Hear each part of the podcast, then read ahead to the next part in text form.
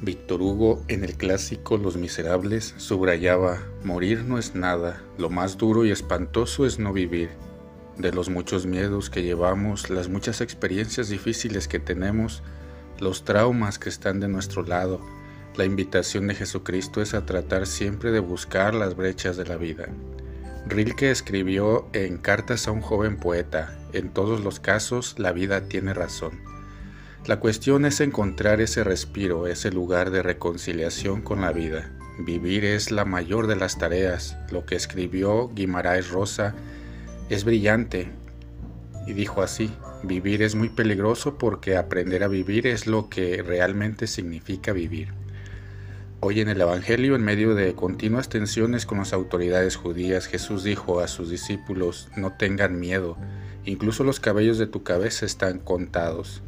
Este amor exagerado de Dios por la vida hasta el punto de contar los cabellos es una invitación a amar plenamente. Si Dios cuida esta pequeña parte, es porque cuida del todo. Jesús enfatiza en el detalle para que no olvidemos que la vida es una integralidad, una suma. La levadura de los fariseos es el intento de ocultar unas cosas y revelar otras, según sus propios criterios. Jesús dijo al respecto, no hay nada oculto que no haya de ser revelado.